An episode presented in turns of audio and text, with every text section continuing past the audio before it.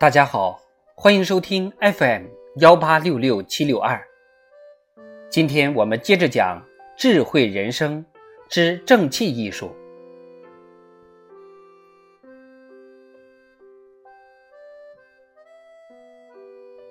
春秋中有“人之所以为人者，言也；人而不能言，何以为人”的名句。这就是说。作为一个堂堂正正的人，就应该有话直说。当然，在说的时候，也应该注意方式方法，以达到最佳的效果。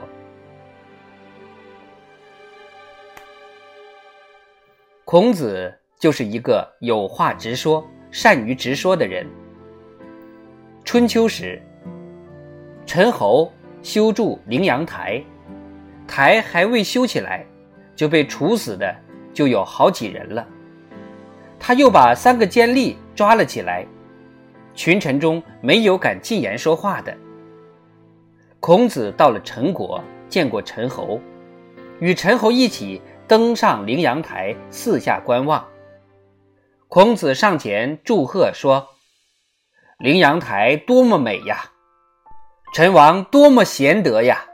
从古至今，凡是圣人修筑。”哪里有不杀一个人而把台修成这样的？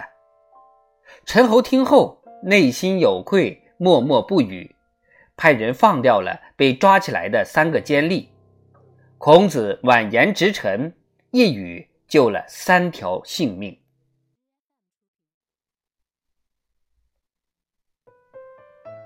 在我们的社会生活中，有两种不可取的说话态度。有些人爱说假话、大话、空话、谎话，这类话说的越多，危害越大。就连小孩子都熟悉的“狼来了”的故事，应该成为这些人的警言。还有一些人信奉尊口免开、少说为佳的处世哲学，处处只讲万无一失。是非面前不开口，遇到矛盾绕开走，甚至在歪风邪气面前也不说不讲，随波逐流。乐当和事佬，被人们戏称为“好好先生”。好好先生从来不谈论别人的缺点，和人交谈时，无论好事坏事，他一概说好。好好先生只会留下。为人们千载耻笑的丑行，我们万万不可步他的后尘。俗话说呀，言为心声，言往往是行动的先导。一事当前，离不开必要的说话是不行的。说可以明理，可以去非，可以除恶，可以扬善，其作用可谓很大。好好先生奉行的好人主义，是一种消极庸俗的处事观，其要义是言多必失。那么，怕失什么呢？当然是个人的私利。我们应该赞扬和学习那种不计较个人私利的人。当然，有话直说，绝不是胡说乱说。孔子说：“敏于事。”而慎于言，直言应产生于对事物的敏锐观察和缜密思考。说要有根据，讲要区分场合，言要注意方法，要言之在理，合乎实际，顾及客观效果，使听者悦耳。在这方面呢，三国时候的贾诩是值得我们效仿的。下面给大家讲一个关于贾诩的小故事。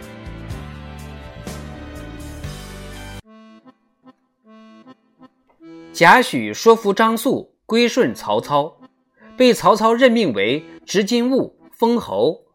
当时曹操的次子临淄侯曹植才名远扬，正是兴盛的时候。曹操想废掉曹丕，立曹植为太子。一天，曹操命左右退下，向贾诩询问此事做得做不得。贾诩默然不答。曹操问：“我与你说话，你不回答，是为什么呢？”贾诩回答说：“因为我想起了一件事。”曹操问：“想起了什么事？”贾诩说：“我想起了袁绍父子的事。”曹操听后大笑，于是正式立曹丕为太子。真是一言以兴邦，一言以丧邦。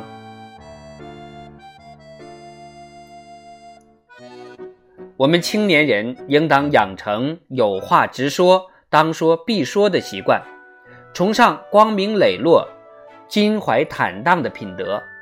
至于有些青年经验不足、思虑不周，说错一句半句也不要紧，只要是为国。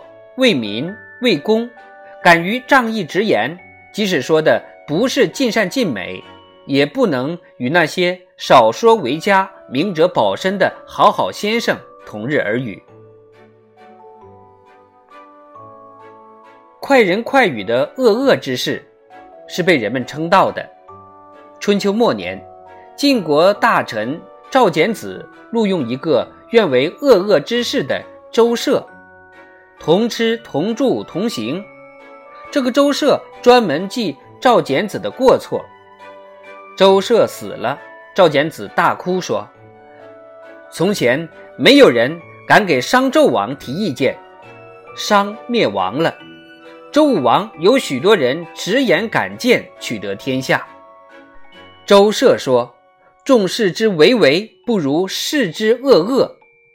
现在没人批评我的过失。”我担心自己的事业会颓败呀。